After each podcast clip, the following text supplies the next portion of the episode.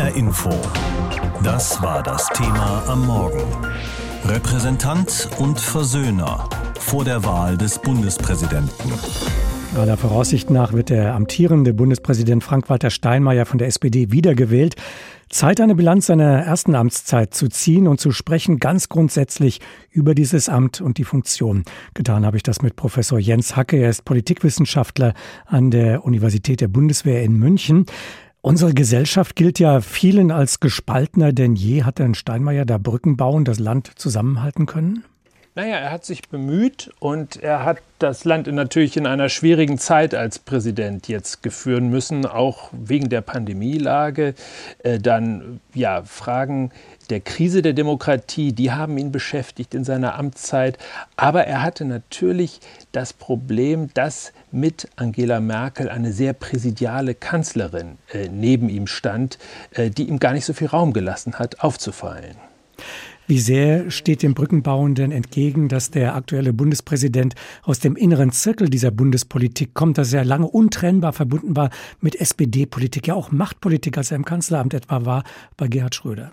Ja, es, man muss sich jetzt ja äh, wundern, dass sozusagen eine 25-Prozent-Partei auf einmal alle Schalthebel der Macht besetzt und dass, wie Sie es sagen, Frank-Walter Steinmeier eigentlich ein Exponent äh, dieses Establishment ist. Äh, insofern das, was wir vorher hatten, Bundespräsident Gauck, der gewissermaßen von außen kam und dadurch Impulse geben konnte, das fällt hier weg. Und in einer Zeit, in der sehr viel Demokratieskepsis herrscht, äh, in der es um Unzufriedenheit mit der parlamentarischen Demokratie geht, da ist so ein Mann natürlich das personifizierte Establishment und, und, muss sich dann in der Krise ganz besonders angesprochen fühlen und hat eben auch Schwierigkeiten, die Bürgerinnen und Bürger, die kritischen Bürgerinnen und Bürger, diejenigen, die nicht zufrieden sind, zu erreichen.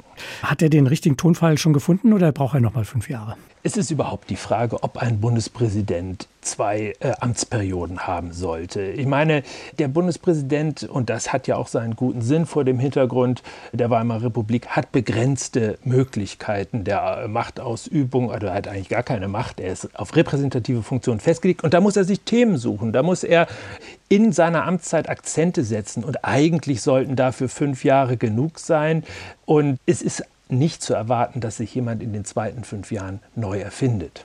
Arge Umfragen zufolge ist der Steinmeier in der Bevölkerung durchaus beliebt. Laut des jüngsten ARD-Deutschland-Trends sind zwei Drittel der Befragten mit seiner Arbeit zufrieden oder sehr zufrieden. Hat er nun vieles richtig gemacht oder reicht es einfach schon, in diesem Amt nicht weiter negativ aufzufallen? Ja, ich glaube, es reicht in der Tat in diesem Amt einfach Würde auszustrahlen und keine Fehler zu machen. Und Sie dürfen nicht vergessen, Frank-Walter Steinmeier war ja lange Jahre lang Außenminister und galt neben, den, neben dem etwas galt davor neben dem etwas krawalligen Schröder, seinem politischen Ziehvater, also in seiner Zeit als Kanzleramtsminister, galt er als der ruhige, der vernünftige, derjenige, der alles zusammenhält. Also er hat so einen beruhigenden Nimbus. Nun ist das Problem, wenn wir mit äh, einem Kanzler Scholz auch jemanden haben, der nicht gerade so viel Temperament ausstrahlt, dann dürften zwei sehr ruhige äh, Personen vielleicht eine zu viel sein. Wofür brauchen wir einen Bundespräsidenten? Könnte man nicht nicht auf den verzichten? Reichen die anderen Verfassungsorgane nicht aus, um das System, die Demokratie am Funktionieren zu halten? Am Funktionieren erhalten die anderen äh, Institutionen das System. Das ist äh, sicherlich und äh, so. Aber trotzdem ist äh, Politik ja nicht nur reines Funktionieren, sondern es geht auch äh, um Artikulation von Gefühlen, Emotionen, um Zusammenhalt. Und da erfüllt der Bundespräsident oder kann der Bundespräsident immer noch wichtige Funktionen äh, erfüllen. Und insofern ist es ein wichtiges Amt. Aber es ist eben ein Amt, das sich auch immer etwas gegen das Establishment stellen muss. Klar, wir wissen, der Bundespräsident wird von der Bundesversammlung gewählt und er ist meistens das Ergebnis parteitaktischer Spiele. Aber sobald er im Amt ist, braucht er doch einen überparteilichen, ja, eine überparteiliche Legitimation und muss sich eben auch etwas trauen. Und wenn er immer darüber nachdenkt, ob er nochmal wiedergewählt werden will und von denen nochmal aufgestellt wird, äh, die ihn ins Amt gebracht haben, dann traut er sich natürlich weniger. Hat es Sie überrascht, dass Frank-Walter Steinmeier gesagt hat, also ich mache das nochmal? Na, der hat sich als der äh, Stratege erwiesen, der er sein ganzes politisches Leben war. Und das ist natürlich ein ganz besonderer Fall, äh, dass äh, er sich selbst quasi wieder aufgestellt hat. Ja, man hätte damit nicht rechnen können. Und ich glaube, keiner war so richtig vorbereitet auf diese Bundespräsidentenwahl. Die CDU war ein Totalausfall. Die Grünen haben sich lange darin gesonnt, eventuell als ganz starke Partei nach der Bundestagswahl dann Katrin Göring-Eckardt äh, aufstellen zu können, als die SPD Anfang 21 noch weit hinter ihr lag. Und als sich der Wind drehte, hat keiner richtig reagiert. Und deswegen sind wir jetzt da, wo wir an diesem Sonntag sind, nämlich vor der Wiederwahl Frank-Walter Steinmeiers. Die Rolle eines Bundespräsidenten in der Politik zeigte sich etwa 2005, als Horst Köhler die konstruierte Vertrauensfrage von Gerhard Schröder durchgehen ließ, damit der Bundestag aufgelöst werden konnte. Oder andere Bundespräsidenten, die immer wieder mal eine Unterschrift unter einem Gesetz verweigerten, weil sie Zweifel daran hatten, dass es verfassungsgemäß ist. Vor allem aber geht es eben um Repräsentation nach innen und nach außen. Drei Kandidaten und eine Kandidatin stehen am Sonntag zur Wahl. Einer hatte schon ganz früh seine Ambitionen erklärt. Lothar berichtet. Er ist es, er will es bleiben und er wird es wohl auch wieder werden. Frank-Walter Steinmeier, amtierender zwölfter Bundespräsident. Der ehemalige Kanzleramtschef und Außenminister der SPD gewann im obersten Staatsamt eine hohe Popularität und er bekundete ungewöhnlich früh, dass er für eine weitere Amtszeit bereitstehe. Letztes Jahr im Mai sagte Steinmeier, Dieses Amt des Bundespräsidenten, ich empfinde es jeden Tag als Ehre, als Freude und als enorme Herausforderung. Damals war Steinmeier eine Mehrheit für die Wiederwahl in der Bundesversammlung alles andere als sicher. Nach der Bundestagswahl aber sprachen sich sowohl die Ampelparteien als auch die Union für eine weitere Amtszeit Steinmeiers aus. Sie sehen in dem gerade 66 Jahre alt gewordenen Westfalen vor allem eine Persönlichkeit, die Menschen zusammenführen kann. Oder wie es Steinmeier formuliert? Ein Bundespräsident kann Brücken bauen. Brücken zwischen den Gruppen in der Gesellschaft und Brücken in eine Zukunft, die uns noch große gemeinsame Leistungen abverlangen wird, vor allem im Kampf gegen den Klimawandel. Brücken ganz anderer Art baut Gerhard Trabert, den die Linke nominiert hat. Die Partei weiß, dass ihr Kandidat kaum Chancen hat, aber sie möchte ein politisches Signal setzen. Denn Trabert, 65, ist Professor für Sozialmedizin und er nimmt diesen Begriff ganz wörtlich. Seit Jahren betreut er Flüchtlinge in Kriegsgebieten medizinisch und versorgt mit einem Arztmobil Obdachlose in Mainz. Vielleicht kann ja auch mal ein Bundespräsident alle zwei Wochen einmal mit dem Arztmobil weiter unterwegs sein. Warum eigentlich nicht? Die Nähe zu erhalten zu Menschen am Rande unserer Gesellschaft? Warum muss da immer so eine Distanz sein? Vor allem als Provokation gemeint ist die Kandidatur des AfD-Bewerbers Max Otte. Der 57-Jährige ist Fondsmanager und schreibt Bücher über den Finanzmarkt. Otte war Vorsitzender der rechtskonservativen Werteunion und ist formell auch noch Mitglied der CDU aber die will ihn ausschließen aus der Partei. Otte bestreitet, dass er der AfD nahestehe.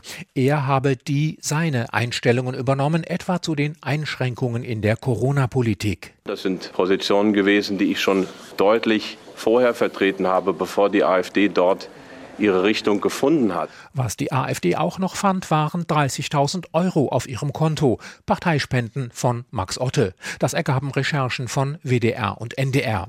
Allerdings bestreitet die Partei einen Zusammenhang mit Ottes Kandidatur für das Amt des Bundespräsidenten. Die einzige Frau im Kandidatenquartett kommt von den Freien Wählern. Die sind in Bayern Regierungspartei. Mit einer eigenen Bewerberin für die Bundesversammlung wollen die Freien Wähler nun auch deutschlandweit Beachtung finden. Stefanie Gebauer ist promovierte Physikerin und lebt in der brandenburgischen Kleinstadt Kremmen nördlich von Berlin. Als es dort Probleme gab in der Kita ihrer Tochter, ging Gebauer in die Kommunalpolitik. Die 41-Jährige will mit ihrer Kandidatur vor allem Frauen ermutigen, Verantwortung zu übernehmen. Es ist leider immer noch so, dass für Frauen so ein Wendepunkt in ihrem Leben existiert. Entweder ich entscheide mich für die Karriere oder für die Familie. Wir sollten die Vereinbarkeit von Beruf und Familie dringend uns auf die Fahne schreiben. Was bei der Bundesversammlung selbst schon ein wenig schwierig wird, denn die findet wenig familienfreundlich am Sonntagmittag statt. Dafür aber nur alle fünf Jahre. Bewerbungsreden halten dürfen die vier Kandidaten übrigens nicht. Die Bundespräsidentenwahl findet ohne Aussprache statt. Nur der siegreiche Bewerber darf nach der Wahl ans Mikrofon treten. Die Bundesversammlung also wählt übermorgen den künftigen Bundespräsidenten und Simone Bese erläutert jetzt noch einmal, wie sich die Bundesversammlung eigentlich zusammensetzt und vor allem, wie viele Teilnehmer da aus Hessen kommen. Insgesamt hat die Bundesversammlung in diesem Jahr 1472 Mitglieder, nämlich die 736 Bundestagsabgeordneten und die gleiche Anzahl nochmal an Personen, die von den Ländern entsandt werden. Wie viele aus welchem Bundesland dabei sein dürfen, wird dann anhand der Einwohnerzahl berechnet. Aus Hessen sind es diesmal 53 Männer und Frauen und die wurden und werden immer von den Fraktionen nominiert und schließlich vom Landtag bestimmt. Das sind größtenteils aktive oder ehemalige Politiker, aber es werden auch prominente Personen nach Berlin entsandt. Bei der Wahl des Bundespräsidenten wählen eben auch Personen mit, die ausdrücklich nicht aus der Politik kommen. Und auch aus Hessen sind Prominente benannt worden, die keine politische Funktion haben. Ja, also am bekanntesten sind wahrscheinlich erstmal Peter Fischer, der Präsident von Eintracht Frankfurt, und die Professorin Sandra Ziesek, die Virologin und Corona-Expertin von der Frankfurter Uniklinik. Aber auch Angehörige von Opfern des Hanau-Attentats sind dabei. Genauso wie auch Seda Bascha Yildiz, die Rechtsanwältin aus Frankfurt, die ja reihenweise Morddrohungen aus der rechtsextremen Szene bekommen hat. Es sind diesmal also vor allem Personen des Zeitgeschehens oder Personen aus der jüngeren Geschichte und das Ganze mit einer klaren Kante gegen Rassismus. Die bekannten Persönlichkeiten, die da mitwählen, werden also von den Parteien nominiert, sind aber formell nicht an den Wahlvorschlag der jeweiligen Partei gebunden. Also sowas wie einen Fraktionszwang, den gibt's bei der Bundesversammlung nicht. Jedes einzelne Mitglied entscheidet also selbst, wen er oder sie zum Bundespräsidenten oder zur Bundespräsidentin wählen möchte. Aber natürlich wissen die Fraktionen schon auch, wen sie da auswählen. Und da wird's im Vorfeld natürlich auch immer Gespräche geben, was man sich als Partei denn so vorstellt. Allerdings bin ich mir diesmal auch ziemlich sicher, dass sich die Spannung, wer es denn nun wird, in Grenzen halten dürfte. Frank-Walter Steinmeier, der amtierende Bundespräsident, der wird ja von allen großen Parteien unterstützt und seine Herausforderer, das sind Gerhard Trabert auf Vorschlag der Linken, Professor Max Otte, der für die AfD ins Rennen geht und Stefanie Gebauer von den Freien Wählern. Die drei, die dürften nur geringe Chancen haben, dass sie es überhaupt über den ersten Wahlgang hinaus schaffen. Über 1400 Abgeordnete und Delegierte wählen den Bundespräsidenten und viele müssen jetzt erst noch nach Berlin reisen und das in einer Pandemie. Und da sind viele Vorbereitungen getroffen worden, damit die Wahl auch Corona-konform ablaufen kann. Also in der Tat ist es wirklich eine ganz ordentliche Prozedur, die man sich da überlegt hat.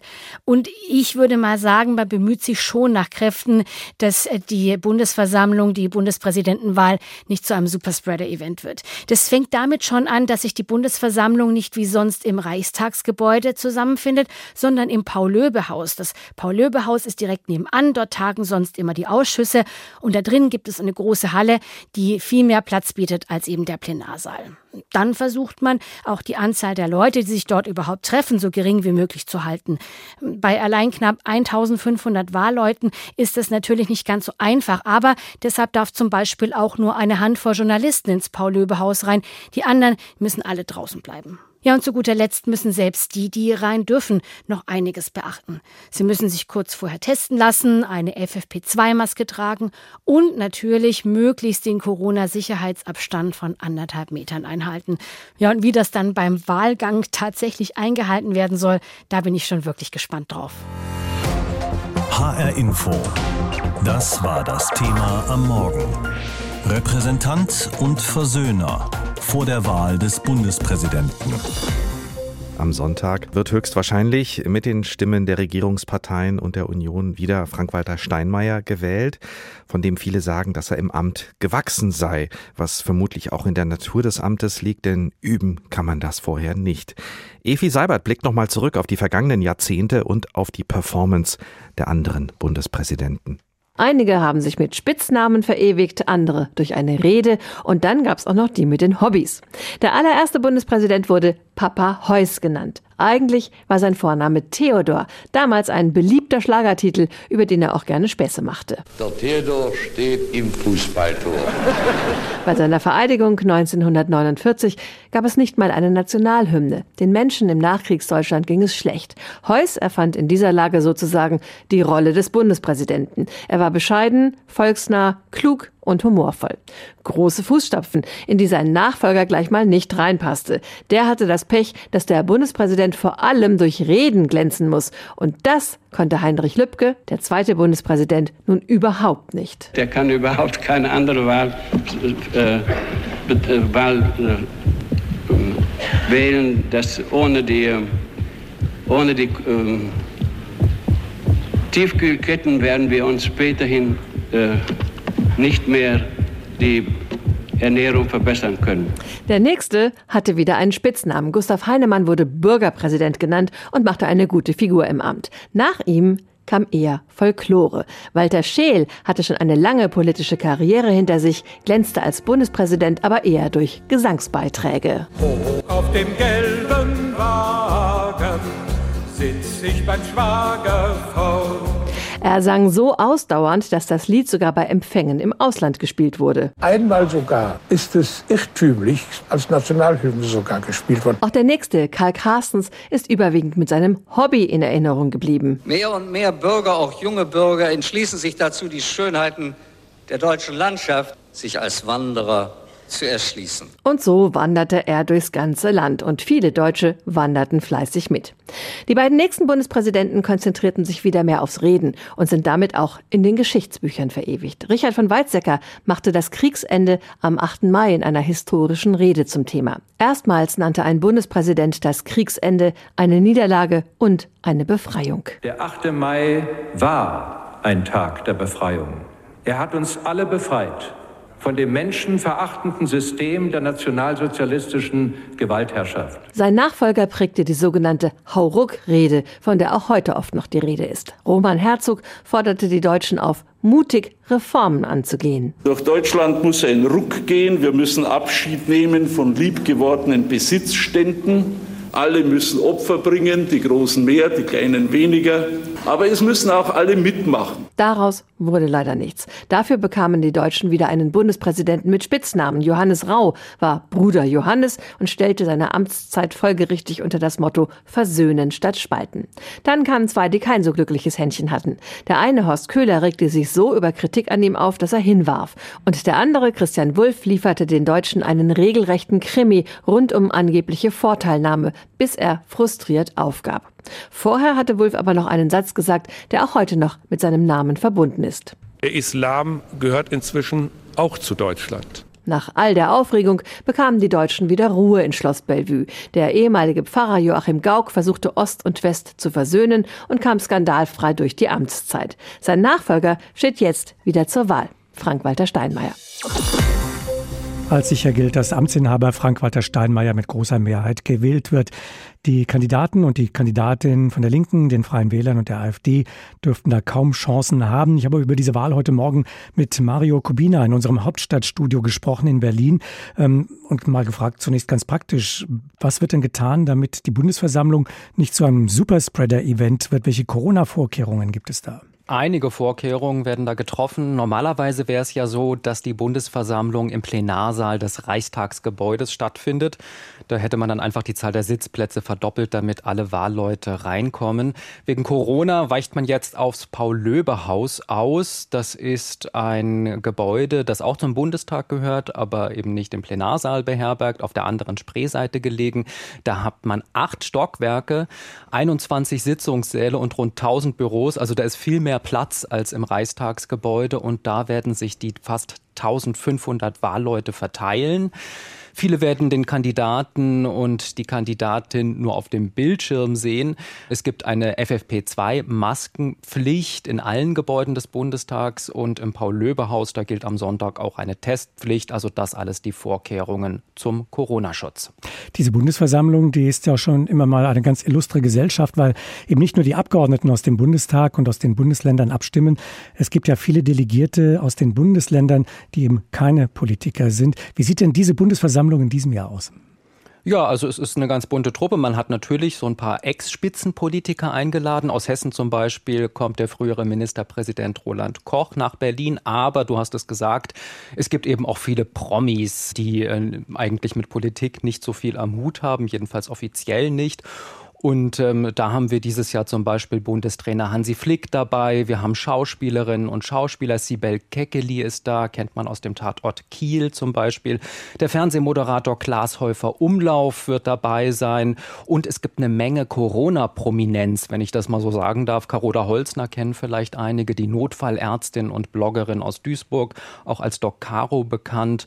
Dann der Virologe Christian Drosten von der Berliner Charité und die BioNTech-Mitgründerin Özlem Özlem Türeci, die wird auch dabei sein am Sonntag. Werden die Kandidaten denn noch einmal selbst sprechen? Wie läuft die Abstimmung?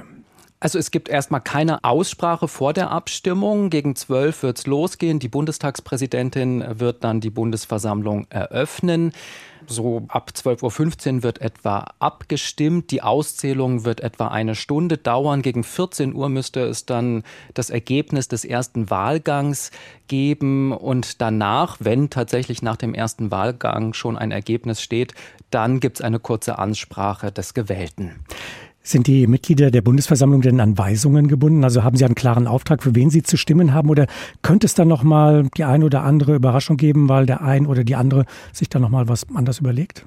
Naja, grundsätzlich ist die Wahl geheim, also mit größeren Überraschungen muss man wohl nicht rechnen, aber auszuschließen ist das auch nicht. Es gibt da immer wieder mal auch Wahlleute, die auf dem Ticket einer bestimmten Partei anreisen, dann aber doch anders stimmen.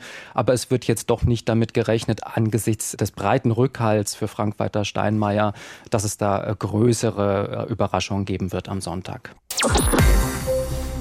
Die Wahl des Staatsoberhauptes ist die wichtigste in jedem Land, aber sie ist nicht unbedingt die spannendste, denn am Sonntag wird es keine langen Auszählungen geben und keine Hochrechnungen, sondern vermutlich nur ein ziemlich klares Votum für Frank-Walter Steinmeier, für den bisherigen deutschen Bundespräsidenten, auch wenn er diesmal sogar zwei Mitbewerber und eine Mitbewerberin hat. Das Spannendste an der Wahl zum Bundespräsidenten werden wohl wieder die Wählerinnen und Wähler sein, beziehungsweise die vielen Delegierten, denn in der sogenannten Bundesversammlung, die den Präsidenten wählen wird, sind nicht nur die Bundestagsabgeordneten vertreten, sondern nochmal ebenso viel Delegierte aus den Bundesländern und mit dabei auch eine Menge Promis. Wilsberg, Lady Betray und eine Ordensschwester. Drei von 1472 Mitgliedern der Bundesversammlung. So unterschiedlich die drei sind, vor kurzem bekamen sie einen Anruf mit der Frage, ob sie am Sonntag den neuen Bundespräsidenten wählen wollen. Etwa Schwester Maria Hanna Löhlein. Zunächst habe ich gesagt, ja, um Gottes Willen, also ich habe auch gelacht, aber ich habe nicht lang gebraucht, um freudig zuzustimmen, weil es ja eine große Ehre ist. Schwester Maria Hanna ist die Generaloberin der Franziskanerinnen von Reute. Der Fraktionschef der CDU in Baden-Württemberg hatte sie angefragt. Die Ordensfrau sagte zu, auch weil sie den bisherigen Bundespräsidenten Frank-Walter Steinmeier gut findet. Er ist ein Mensch, der vermitteln kann, der es schafft, unterschiedliche Gruppen auch zueinander zu bringen, der sich auch traut, in schwierige Felder zu gehen. Jeder kennt meinen Namen, ich bin ein Phänomen. Ich spalte Deutschland, sie sagen, ich bin zu extrem. Lady Bitch Ray wird auch bei der Bundesversammlung sein. Die Sängerin, Feministin und Buchautorin heißt mit bürgerlichem Namen Reyhan Shahin. Sie bekam einen Anruf von der Partei Die Linke in Bremen. Dann habe ich zugesagt, weil ich mich mit linkspolitischen Themen identifizieren kann, wie soziale Gerechtigkeit, Armutsbekämpfung, Antirassismus, Gleichberechtigung der Geschlechter. Eigentlich will die 41-Jährige perspektivisch die alten weißen Männer vom Thron stoßen, wie sie sagt. Und Lady Bitch Ray nimmt Frank-Walter Steinmeier, 66, immer noch übel, dass er unter Kanzler Schröder an der Agenda 2010 beteiligt war. Aber in der Bundesversammlung wird Schahin jetzt wohl den 65-jährigen Gerhard Trabert wählen, den Präsidentschaftskandidaten, den die Linke aufgestellt hat. Weil er einfach ne, ein Arzt ist, der halb ehrenamtlich, halb aus gutem Willen losgeht und obdachlose Menschen behandelt. Das finde ich cool. Es ist auf jeden Fall ein gutes Symbol. One, two. Der Schauspieler Leonard Lansing ist den meisten bekannt als Privatdetektiv Wilsberg in der gleichnamigen ZDF-Serie. Lansing wurde von der SPD in Nordrhein-Westfalen angefragt. Und er hat gleich zugesagt. Zum einen ist der Schauspieler selbst in der SPD, zum anderen hatte er schon mit Steinmeier zu tun, der mit ruhendem Parteibuch von Hause aus Sozialdemokrat ist. Na, er ist Westfale. Er ist unaufgeregt, das freut mich und ich weiß, er mag Kultur und Kunst sehr. In der riesigen Bundesversammlung wird Lansing am Sonntag vielleicht auch auf andere Prominente treffen, die abstimmen dürfen, etwa Schauspielkollegin Sibyl Kekeli, Bundestrainer Hansi Flick oder Astronaut Alexander Gerst. Eins hat Lansing, alias Wilsberg, den meisten Promis voraus. Er war 2009 schon mal Mitglied der Bundesversammlung und weiß daher, was auf ihn zukommt. Man geht dahin, freut sich seines Lebens, nimmt am Tag vor einer Fraktionssitzung teil und dann geht man wählen. Also man kriegt, man geht in seine Kabine, macht ein Kreuz da, wo man will und dann ist es vorbei in Wirklichkeit. Nur nicht für das kommende Staatsoberhaupt. Das darf dann loslegen für fünf Jahre, gewählt von Parteifreunden und so manchen Promis. Am Sonntag ist es soweit. Martin Polanski über die Bundesversammlung, die das Staatsoberhaupt wählen wird. Repräsentant und Versöhner vor der Wahl des Bundespräsidenten, das ist das Thema heute Vormittag. Mehr als 1400 Wahlleute werden in Berlin für die Wahl am Sonntag zusammenkommen. Da wäre es sehr, sehr eng geworden im Reichstagsgebäude. Geht gar nicht in Zeiten von Corona. Deshalb der Umzug ins gleich nebenan liegende Paul-Löbe-Haus, das ebenfalls zum Bundestag gehört. Aus Berlin Vera Wolfskämpf. Im Paul-Löbe-Haus wird geräumt, gebohrt und gesaugt. Das langgezogene Gebäude mit Blick aufs Kanzleramt zur einen und Spree zur anderen Seite steht voller Stühle. In Reih und Glied mit 1,50 Meter Corona-Abstand. Frank Bergmann von der Pressestelle der Bundestagsverwaltung steht inmitten der Umbauarbeiten. Es werden auf fünf Ebenen hier die 1472 Delegierten verteilt. Einmal 470 hier unten im Erdgeschoss und der Rest dann in den Sitzungssälen. Wir haben ja hier die Ausschusssäle im Paul-Löbe-Haus. Jede Fraktion bekommt einen eigenen Saal. Dort werden Delegierte über Bildschirme die Wahl verfolgen. Und es gibt ein strenges Hygienekonzept. Alle müssen eine FFP2-Maske tragen und negativ getestet sein. Wir haben ein Testzelt vorm äh, Reichstag errichtet, wo auf 14 Teststrecken bis zu 650 Tests in der Stunde gemacht werden können. Die Union wird sicherheitshalber schon am späten Samstagnachmittag mit ihren fast 450 Delegierten zusammenkommen. Dann wird beim Zählappell geschaut, ob alle anwesend sind. Denn mit einigen positiven Tests müsse man rechnen, sagt der parlamentarische Geschäftsführer Thorsten Frei. Dann würde ja zumindest für die von den Landesparlamenten entsendeten Mitglieder der Bundesversammlung die Möglichkeit bestehen, dass Ersatzdelegierte zum Zuge äh, kommen.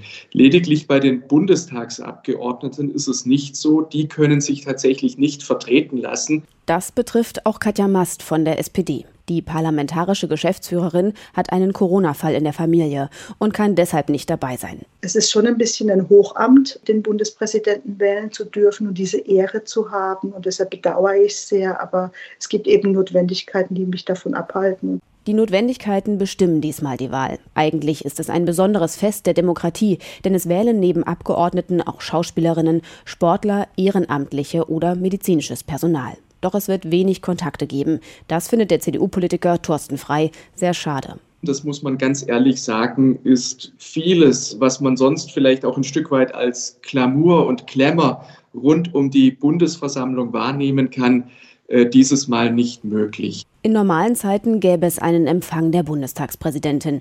Auch die Fraktionen würden extra einladen. Das fällt aus und statt fröhlicher Grüppchenbildung gibt es eine feste Sitzordnung. Selbst der Weg zu einer der vielen Wahlkabinen ist genau festgelegt. So ist das eben, sagt die SPD-Politikerin Katja Mast. Dass man sich am Riemen reißt und das auf das Notwendige reduziert. Und das Notwendige ist die Wahl des Bundespräsidenten. Und die ist ja trotz allem und gerade in Pandemiezeiten etwas ganz Besonderes.